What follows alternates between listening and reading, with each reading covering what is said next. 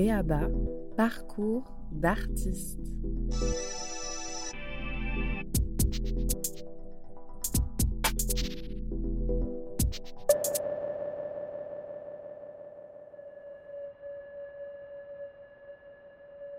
Manager et développer une carrière d'artiste, c'est la thématique de Béaba aujourd'hui, avec des hypothèses de départ.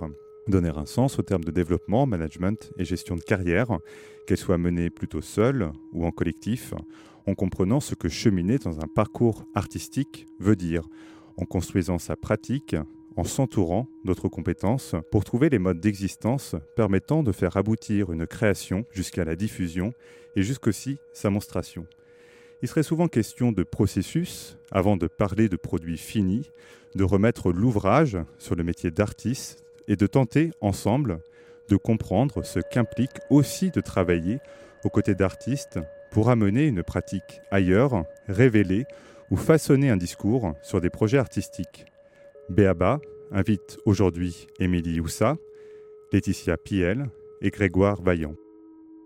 Émilie Houssa, bonjour. Bonjour. Vous êtes co-directrice du centre Claude Cahin à Nantes. Il est question d'émotion esthétique pour vous celle que l'on provoque par la rencontre avec des photographes que l'on suit, dans des grands moments qui donnent envie de créer, dites-vous, comme le ciel de Nantes de Christophe Honoré, ou évidemment dans les catalogues d'exposition et les livres photos qui remplissent autant vos maisons que votre quotidien. Pour vous, historienne de l'art, vous dites que la théorie est une pratique, mais sa réciproque est tout à fait vraie. Tant mieux, c'est aussi ça qui vous porte pour œuvrer dans des projets collectifs et des expositions aux côtés notamment d'Alexa Brunet ou Lia Gordon. Laetitia Piel, bonjour. Bonjour. Vous êtes enseignante-chercheur spécialisée sur les questions de management, de ressources humaines et les parcours professionnels à Nantes Université. Vous vous intéressez notamment aux angles morts, dites-vous, des discours et des pratiques managériales. Vous dites avoir fait le choix d'un métier qui permet de ne jamais rompre le lien à la lecture, à l'écriture, et à l'observation du monde, d'où les livres qui vous accompagnent, dont Connemara de Nicolas Mathieu ou Les vies qu'on mène du collectif Tendance Floue. Le choix d'un lieu, quand on vous le demande, c'est la terrasse d'un café, une chaise pour vous et une autre pour votre tranquillité, un carnet et un stylo dans les mains, dites-vous. De quoi continuer à observer le monde tourner. Grégoire Vaillant, bonjour. Bonjour Romain. Vous êtes compositeur, scénariste, réalisateur et producteur, vous fondez le collectif Opéra pour réunir des œuvres transdisciplinaires, travailler aussi avec Vincile Kraiglov ou Bill Ryder-Jones et être notamment cofondateur et référent du bureau des compositeurs en Pays de la Loire. Votre panthéon, dites-vous, réunit entre autres Stanley Kubrick, Arvo Part, Gustave Doré et le Théâtre du Peuple, une réunion rêvée pour vous qui aimez naviguer entre les lignes et imaginer des suites possibles. La prochaine, elle se nomme Écosphère, un bâtiment de 6200 mètres carrés au cœur de l'île de Nantes consacré aux acteurs professionnels de la filière musicale et audiovisuelle. Voici donc Béaba, parcours d'artiste. Avant d'ouvrir notre discussion sur le développement de la carrière, c'est à Berlin que nous partons, le temps d'accueillir l'électroclash de Schwevelgelb.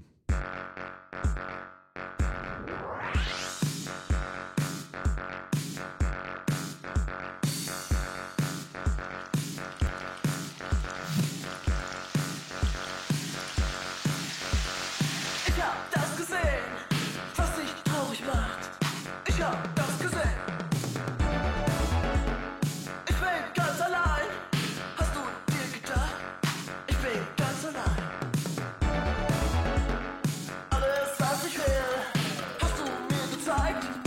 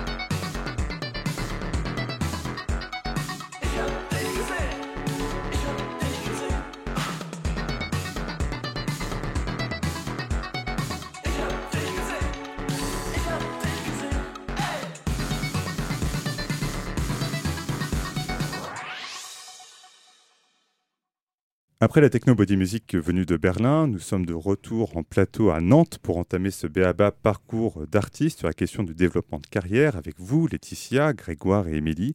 Et je vais d'ailleurs me tourner vers vous, Émilie. Vous co-dirigez le Centre Claude Quint à Nantes, on l'a dit, vous êtes par ailleurs historienne de l'art. À ce titre, vous produisez notamment des monographies, œuvrez aux côtés des artistes, notamment en organisant des expositions. Alors, quel sens peut-on donner au terme de développement de carrière selon vous? Qu'est-ce qu'on peut inclure dans ce terme? Pour moi, développer la carrière d'un artiste, alors en tant que directrice de centre, hein, euh, c'est euh, cheminer avec, c'est participer à un processus euh, de création plus ou moins conscient et qui, au fur et à mesure de sa conscientisation, devient une réalisation, rendre réel. Et j'ai vraiment ce sentiment-là de se, se dire qu'on développe quelque chose qui peu à peu va être partageable. En tant que accompagnante, hein, euh, quelque, quelque, part. Hein. C'est, quelque chose qu'on va aussi suivre euh, sur un temps long. Il y a un premier temps qui, euh, qui est celui de la rencontre, il y a un temps plus intense qui est celui du montage d'une exposition, de la réalisation d'un ouvrage. Et puis il y a un temps long aussi, quand vous m'avez présenté, vous avez dit vous suivez des photographes, on suit des photographes ou des artistes sur des années.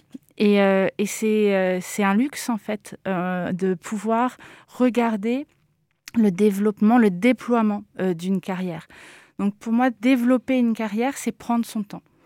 Et en tant que directrice de centre d'art, j'aimerais donner du temps à ce développement suivre, déployer, prendre le temps. Euh, vous avez déjà cité énormément de choses en fait à travers cette première intervention. Je vais me tourner vers, vers vous, euh, Grégoire. On l'a dit, vous œuvrez à la fois en, collectif, aussi en solo.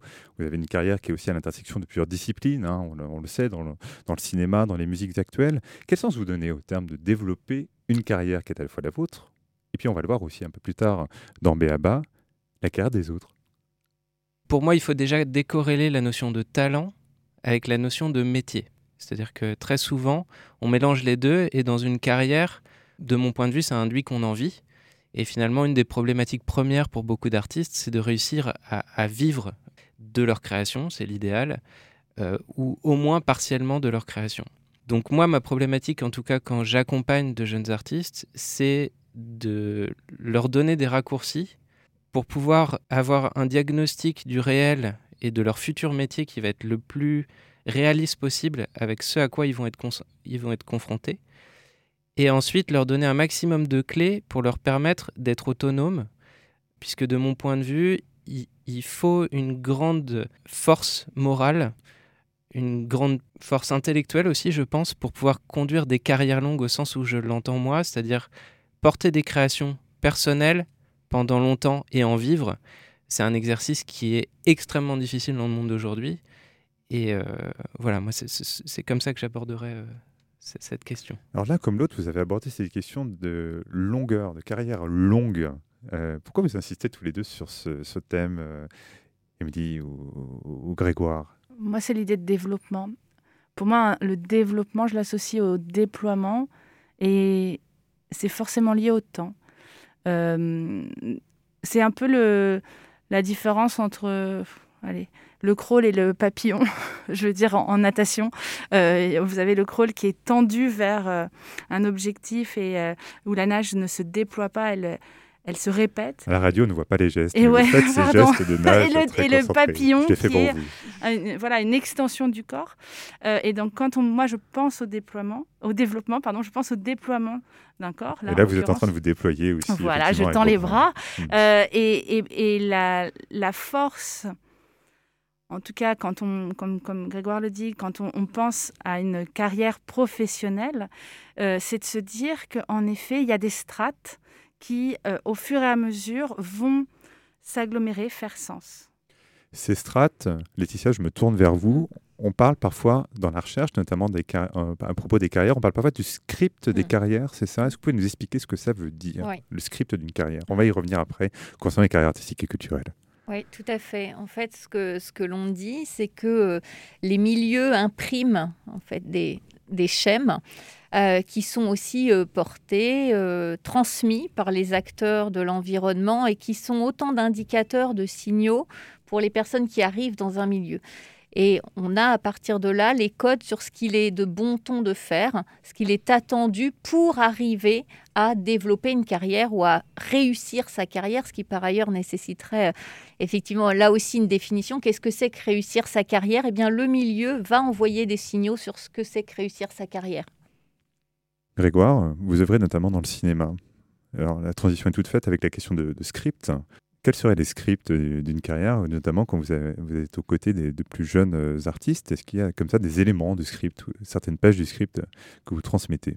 C'est souvent ce que je vais dire dans les, dans les premiers jours si j'identifie quelqu'un qui, qui pour moi, un potentiel.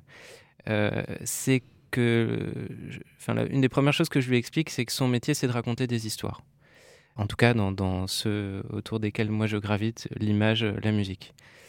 Et que effectivement, souvent, euh, apprendre à raconter sa propre histoire auprès des autres est une des clés de voûte pour développer une carrière. On y reviendra à la question de toute façon de raconter son histoire. Plus tard, nous parlerons dans ce béaba de la question du, discours. Et je vais filer de toute façon ce, lien avec le cinéma, puisque vous, Émilie, quand vous travaillez au contact de, photographes, quand vous les suivez, et notamment quand il est question de la monstration, je pense ici à la forme de, l'exposition, vous dites, euh, parfois vous considérez comme, euh, et d'ailleurs c'est vrai aussi dans le travail des, monographies, vous dites vous considérez comme monteuse, là où l'artiste est, réalisatrice ou réalisateur, et que parfois euh, l'artiste peut tendre vers cette position de, monteuse ou monteur et qu'il faut parfois séparer les deux. Et alors pourquoi vous, vous employez ce terme de monteuse aux côtés d'artistes qui seraient réalisatrices ou réalisateurs? Alors oui, c'est vrai que c'est un terme que, enfin en tout cas c'est comme ça souvent que je que je me regarde. Euh, quand, euh, quand un artiste, quand on décide de suivre un artiste et qu'on décide de réaliser une exposition avec lui ou avec elle, euh, c'est un moment de dépossession. J'entends souvent cette difficulté aussi euh, pour l'artiste, c'est-à-dire c'est un moment où nous, on peut prendre le relais. Euh, l'artiste a créé une œuvre dans un atelier, dans un studio, dans, un moment. Et nous, on, prend en charge cette œuvre pour la rendre publique dans notre espace d'exposition ou dans un espace d'exposition. et ce moment-là, c'est un moment où on va mettre des éléments côte à côte on va faire une proposition dans cet espace et l'artiste ne va pas être forcément au fait de cet espace, va avoir ce moment un peu de, perte, on va dire, de, prise en main euh, de, son œuvre, puisqu'elle est euh, regardée par d'autres et elle va être transmise pour d'autres. Et nous, on est là dans ce moment, c'est pour moi le, monteur au cinéma, c'est ce troisième œil qui vient euh, regarder les rushs et qui va retrouver l'histoire initiale avec ce qui a été fait. Bien sûr, euh, l'œuvre d'un artiste peut être complètement autonome d'un espace d'exposition. Hein. Mais euh, quand on entre dans l'espace d'exposition, c'est une forme que va prendre l'œuvre. Et c'est pas, on ne donne pas à voir l'œuvre, on donne à voir une forme de l'œuvre euh, quand on fait une exposition. Et donc c'est à ce moment-là que moi je deviens un petit peu la, voilà, la monteuse, c'est-à-dire je coupe, je colle, je mets des bouts ensemble qui sont complètement liés à l'œuvre et qui sont euh, complètement liés à ce que veut l'artiste. Hein. Je ne suis pas en train de refaire son œuvre, mais euh, c'est un, temps, un, pas de côté.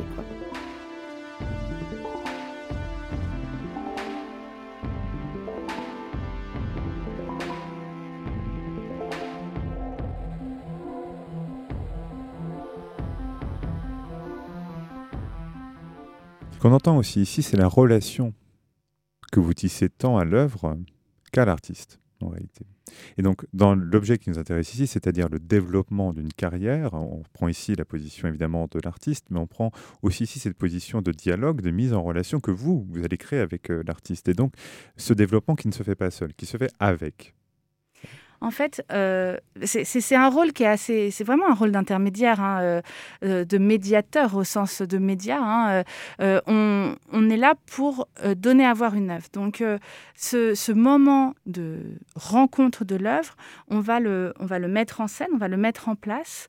et donc, pour ça, c'est aussi un moment où la discussion, le dialogue avec l'artiste va permettre à, à l'artiste euh, de sortir de son univers propre, de sortir de sa manière de faire pour regarder aussi bah, une toute autre étape finalement.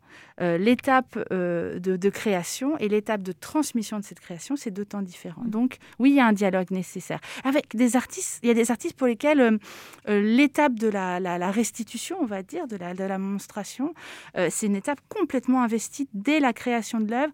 Et quelque part, nous, on accueille... cette, ce projet entier. Mais pour la plupart, en fait, je dirais, bon, les 70% des, des cas, c'est vraiment euh, aussi une rencontre qui se fait pour eux dans, ce, dans cette étape qui finalement n'est pas forcément euh, pensée comme telle, comme une étape au sens euh, dans, la, dans la vie de l'œuvre. Donc oui, c'est un, temps de dialogue, un temps d'échange. Et justement, comment on la, on la formalise cette étape mm. vous en tant que co-directrice d'une part et comment ça, par quoi ça passe? Est-ce qu'il y a une question peut-être pour l'artiste, à la fois de lâcher prise, de confiance, bref, il y a beaucoup aussi d'informels, j'imagine. Bah oui, je pense que des artistes nous testent aussi par moment. C'est-à-dire que euh, il y a des voilà, il y a des dialogues qui se créent. alors il y a des, artistes qui vont euh, complètement faire confiance. C'est pas qu'ils se désintéressent, hein, c'est juste qu'ils laissent faire. Et puis il y en a d'autres qui ont besoin de comprendre. Et il y en a d'autres euh, pour qui le, le moment du montage est inscrit dans la démarche et donc ne peuvent pas lâcher ça. Euh, sauf qu'ils arrivent dans un lieu qu'ils ne connaissent pas, ou ils arrivent dans un moment qu'ils ne connaissent pas. Et donc là, ça va être, oui, euh, des allers-retours, euh, des temps. nous, on prévoit toujours une semaine de montage, même si on a un petit lieu, et même si des fois, en, une journée, c'est monté. C'est juste que par moment, en fait, il va y avoir des, allers-retours des propositions, des retours. donc c'est vraiment un moment de montage, le montage d'une exposition. Et ce que vous dites, c'est que pour l'artiste, c'est un vrai travail que de saisir son travail. Et la formulation est assez, assez juste, il me semble. Grégoire, comment ça réagit cette dimension justement de, de, dialogue sans cesse avec l'œuvre, de trouver une position aussi de tiers, nous l'avons entendu, de la création, mais là, nous sommes aussi dans l'étape suivante. Mais je pense que déjà, ça, c'est un, enfin, pour moi, c'est un sujet un peu de fond. Il y, a, il y, a, un problème sur la définition du terme de création, où les créateurs n'ont pas du tout la même vision de ce terme que la plupart des gens qui les entourent. C'est-à-dire que pour l'artiste, l'œuvre, elle est, créée en fonction de l'artiste à différents endroits. Parfois, la création, elle est intérieure. Le fait de la, rendre visible est extrêmement secondaire. Pour d'autres, euh, la création est aboutie quand elle est en résonance avec une audience, par exemple. Et donc là, par exemple, quand on parle d'une création, nous, en spectacle vivant, euh, ça va être un sujet pour plus tard, mais euh, il y, a un il y a un vrai décalage de logique, c'est-à-dire que dans la logique des pouvoirs publics, souvent la création, c'est les quelques jours qui précèdent la première d'un spectacle. Là où pour un créateur, en fait, 99,9% du travail est déjà fait quand on arrive là. Donc selon la personnalité, euh, comme tu le disais très bien tout à l'heure, certains artistes se disent bah, c'est les derniers pas il faut soigner absolument ça et veulent garder la main. C'est mon cas, par exemple, quand je rentre dans une salle de spectacle, je veux avoir la maîtrise sur tout, les lumières, l'accueil, la façon dont on accueille le public, etc. Euh, Quitte à travailler évidemment à ce moment-là avec euh, beaucoup, beaucoup d'autres personnes, j'imagine. Oui, là, on peut plus travailler seul. On a même poussé, nous, l'exercice à avoir euh, notre propre équipe en accueil du public dans des salles extérieures. Par exemple, où on fait de l'expérientiel, nous, dans la salle, avant le spectacle et après le spectacle. Donc ça, ça, ça dépend, ça, ça dépend des profils. Est-ce que je peux poser une question? Bien sûr, bien sûr. Pourquoi? Pourquoi? Parce que moi, je considère que Bon, moi j'ai une vision de l'œuvre qui est extrêmement peut-être proche du sacré, j'en sais rien. Enfin, je, sacralise en tout cas beaucoup l'acte de création, quelle que soit l'étape à laquelle elle est. Et je considère que souvent, on donne les clés du camion à des gens qu'on ne connaît pas pour le moment le plus important, c'est-à-dire le moment où cette, cette œuvre va être représentée ou diffusée. Et ça, pour le coup, dans les jeunes artistes que j'accompagne, je leur dis, soignez tout ce qu'il y a autour de votre œuvre. Parce que ça arrive très souvent, par exemple, je, sais je pense à une, jeune chanteuse de folk qu'on accompagne, elle va travailler pendant deux ans et demi sur son répertoire, ses textes, ce qu'elle raconte, l'interprétation, le son, toutes ces étapes-là. Elle arrive sur scène, il y a un ingénieur du son qu'elle connaît pas, le son est dégueulasse, euh, la lumière n'est pas du tout adaptée, la lumière raconte une histoire, c'est terrifiant, et le rendu final va abattre pour moi 80% de son travail. Et donc soigner ces étapes-là et impliquer, enfin en tout cas que les artistes s'impliquent dans cette étape, pour moi c'est essentiel. Après, il y a beaucoup d'artistes aussi qui sont paradoxalement souvent très aimés des structures accueillantes, qui sont pas du tout regardants là-dessus. Moi, je considère que parfois, ça peut même aller jusqu'à la faute professionnelle de l'artiste, de ne pas s'intéresser à ce sujet-là, parce que sinon, ça, veut dire qu'en gros, l'œuvre finale telle qu'elle va être rendue va être empêchée euh, finalement par manque de travail, de mon point de vue. Euh, mais pour d'autres, ça fonctionne très bien, c'est-à-dire qu'on est dans un truc de légèreté, de, travail d'équipe, où finalement il y a aussi peut-être parfois une reconnaissance des limites de compétences. Euh, il n'y a pas de vérité absolue, s'entend.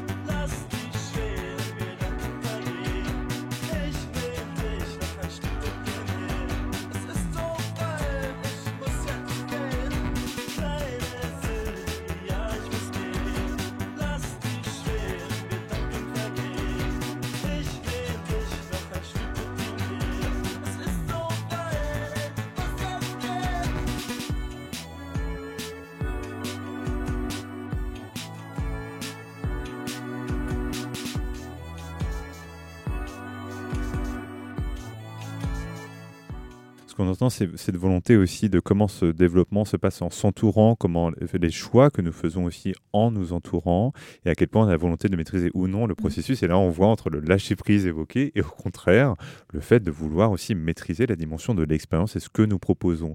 Je reviens sur un point qui a été abordé un tout petit peu plus tôt dans l'émission avec vous, Grégoire.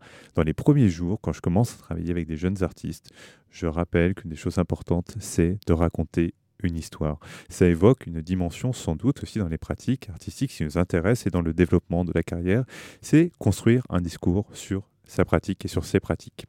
En quoi cette construction de discours est nécessaire aussi euh, et parfois un impensé, Émilie, chez les artistes que vous, que vous, que vous, avec lesquels pardon, vous travaillez? En quoi euh, c'est parfois un impensé chez ces artistes que vous rencontrez? Ça aussi, oui, ça fait ça fait partie des, choses qu'on travaille beaucoup avec euh, les artistes, c'est-à-dire que, alors moi j'ai deux casquettes dans ces cas-là, parce que il se trouve aussi que je suis romancière, que j'écris des textes et j'ai travaillé avec des artistes à écrire des textes à partir de leur, euh, série, en l'occurrence série photo, ou, ou réalisation d'exposition, des textes qui sont pas seulement des textes critiques, qui sont aussi euh, par exemple des nouvelles, euh, des, voilà, des textes euh, de, véritables, enfin des créations littéraires. Et donc ce, moment-là, en fait, est, pour moi très important parce que c'est des moments où on met à nu euh, des, des vrais des vrais points aveugles. Euh, c'est-à-dire que euh, quand on fait un texte critique d'une œuvre, dans un regard extérieur, on n'est pas en train de dévoiler la cuisine de l'artiste. Ça, c'est souvent, une, souvent une confusion qui est faite. Euh, et, je le vois bien quand je fais ces deux types de textes pour un même artiste, par exemple. Quand je fais un texte littéraire pour un artiste, je suis en train de réaliser avec lui une œuvre. Quand je fais un texte critique sur l'œuvre de cet artiste, euh, eh ben, je montre non pas sa cuisine, mais la mienne. C'est-à-dire comment j'approche l'œuvre et comment je la regarde. Et ça, c'est quelque chose que les artistes ont du mal à comprendre. C'est-à-dire que ce que euh, la construction d'un discours autour d'une œuvre, ce n'est pas ce qu'il faut voir de l'œuvre ou ce qu'il faut dire de l'œuvre, c'est qu'est-ce qu'est-ce qui me pousse ou qu'est-ce qui fait que j'exprime euh, ce sentiment ou cette, euh, ce moment-là avec cette œuvre-là. Encore une fois, c'est euh, une lecture, c'est un moment, et c'est ça qu'il va falloir accueillir et porter. et donc nous, quand on encore une fois, quand on est à côté de cette œuvre-là, le but, ça va être euh, de, de la supporter, de la faire voir, de la faire partager. je partage aussi les gestes que vous faites toujours. je parle beaucoup avec les gestes, je sais. Et, euh, et ce, et ce, et ce travail-là, eh ben, c'est un travail en effet de décortication. Hein, c'est ça C'est-à-dire qu'on démonte un petit peu l'œuvre, non pas encore une fois pour faire voir euh, la technique et la cuisine, non, pour aussi permettre aux spectateurs de suivre un cheminement. En fait, c'est cheminer dans l'œuvre, euh, établir un discours autour d'une œuvre euh, avec l'œuvre, c'est cheminer avec elle. Et ça, c'est quelque chose que on a beaucoup de mal, enfin en tant que regard extérieur, on a beaucoup de mal à faire passer. C'est, on n'est pas en train d'expliquer ce qu'il faut voir, on n'est pas en train de dire ce qu'il faut comprendre d'une œuvre. Non, quel comment je chemine avec. Bon, attention, je vais sortir des gros mots, hein, mais c'est très, c'est une pensée très française pour, le, pour avoir fait des études également, notamment au Canada, euh, à Montréal, donc au Québec. Euh, on a euh, séparé très, de manière très drastique en France les écoles de pratique et l'université, donc la théorie il se trouve que euh, quand on travaille en tant que théoricien à euh, regarder une pratique artistique, eh ben, on est aussi dans une pratique. Euh, on est dans une pratique du regard, on est dans une pratique de l'écriture. Et inversement, quand un artiste travaille à transmettre son œuvre, il va être dans une forme de théorisation. Et ça, c'est quelque chose que on a trop tendance à séparer.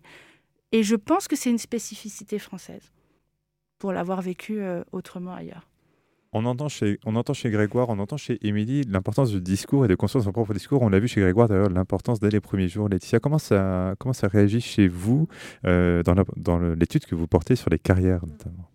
Oui, tout à fait. Il y a une, résonance euh, assez forte parce qu'on entend bien l'idée de raconter une histoire hein, et, de rendre, euh, alors peut-être que le mot n'est pas approprié, mais compréhensible en tout cas pour l'autre, appropriable, ce qui est en train de, de, se faire ou ce que j'ai fait. C'est-à-dire que l'autre puisse voir qui je suis à travers ce dont je, rencontre. Et ça, on le voit à un autre niveau, effectivement, chez les accompagnateurs euh, des carrières où tout le travail consiste à justement, alors ne pas faire à la place d'eux, je retrouve beaucoup ça, c'est toujours se tenir à la lisière entre euh, accompagner l'autre et en même temps être suffisamment en retrait pour ne pas... Euh, pas dire gâcher l'œuvre, mais ne mmh. pas proposer une interprétation. Et c'est ce travail de soutien euh, permanent pour aider la personne à une réflexivité aussi sur ce qu'elle produit, sur ce qu'elle a produit et sur comment ça, ce qu'elle fait peut l'aider aussi pour demain. Et on retrouve effectivement ce travail-là euh, chez les personnes qui accompagnent les carrières aujourd'hui, mais l'importance très forte, très marquée, et l'actualité euh, sociale, politique aussi appelle à, ça, c'est de construire un discours et de se rendre désirable à travers ce que l'on produit et qui on est. Avant de terminer cette première partie de BABA, une question rituelle dans BABA, ce seront les ficelles du métier. Alors on va essayer de les faire de manière assez courte, mais pour autant efficace. Quels conseils on pourrait donner aux personnes qui écoutent BABA, notamment aux artistes euh, ou aux jeunes en voie de professionnalisation? Je me tourne vers vous, Grégoire. Il y aurait beaucoup, beaucoup de, conseils à donner. Moi, un de ceux que je, préfère, c'est euh, apprendre à aimer le processus plus que le résultat, euh, puisque finalement c'est notre fonction. c'est de, créer en permanence, de créer du rêve, de créer de, de, porter une voix. Et je pense qu'on attache beaucoup, beaucoup d'importance au résultat final. Et je ne suis pas sûr que ce soit la meilleure stratégie de, durabilité. Par essence, un créateur n'a pas de ligne d'arrivée. Donc, quand on s'en fixe, je pense qu'on peut potentiellement se mettre en danger. Je peux, je peux en donner une autre.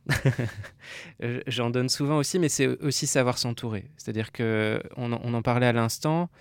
Euh, pour pouvoir durer, il faut avoir des, miroirs, des gens qui sont capables de, de, traduire euh, une pensée. C'est très très difficile pour un artiste de résumer un projet de création ou une création, parce que c'est une expérience intérieure. C'est souvent il y a des ressorts de, l'ordre de l'intuition. Euh, c'est souvent une façon de révéler des pans euh, peut-être un peu cachés euh, d'une histoire, soit d'une histoire personnelle ou, ou plus, ou moins consciente d'ailleurs. Et c'est très très difficile de livrer ça autrement que par les formes qui ont été choisies. et donc il faut le faire avec des gens de confiance. Et plusieurs personnes disent qu'on ressemble aux cinq personnes qu'on fréquente le plus au quotidien dans sa vie.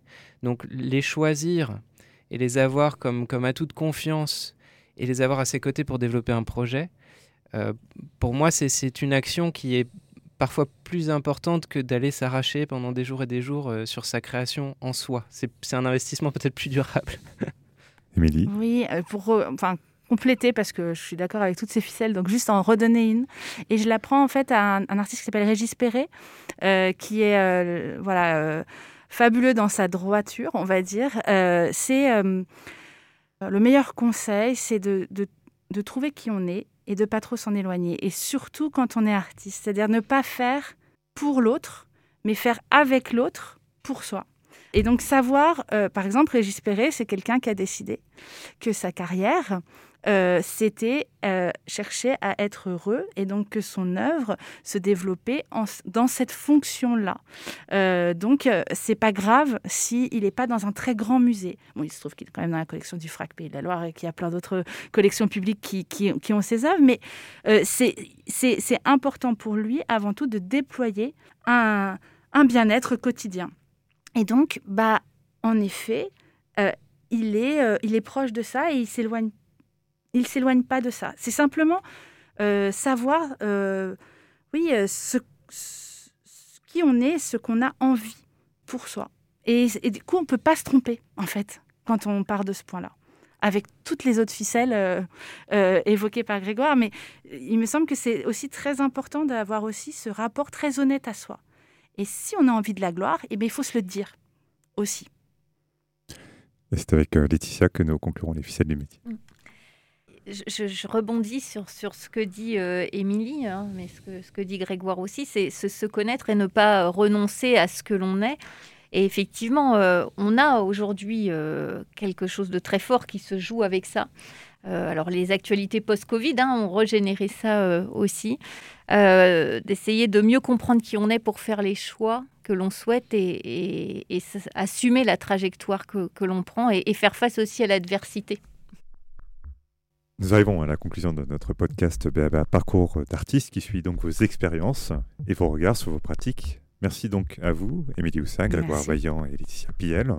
Nous vous invitons, auditrices et auditeurs, à réécouter BABA parcours d'artiste sur la page Arte Audioblog du TU Nantes pour suivre cette conversation avec Laetitia Grégoire et Émilie et aussi découvrir Béaba Point de vue d'artiste qui pour ce numéro est consacré à la question d'un développement de carrière, sa continuité et la gestion d'un parcours d'artiste sur un temps long avec en creux les mutations de son activité et les ressources à activer pour perdurer comment faire. Nous vous invitons aussi à découvrir les questions d'artistes pour saisir une interrogation du moment. À la technique de cette émission, Jeanne Legac et Rémi Levesque. À la coordination, Wilfried Lebrec, Alice Albert et Marie Fourcin. Bienvenue Marie. À bientôt pour Béaba.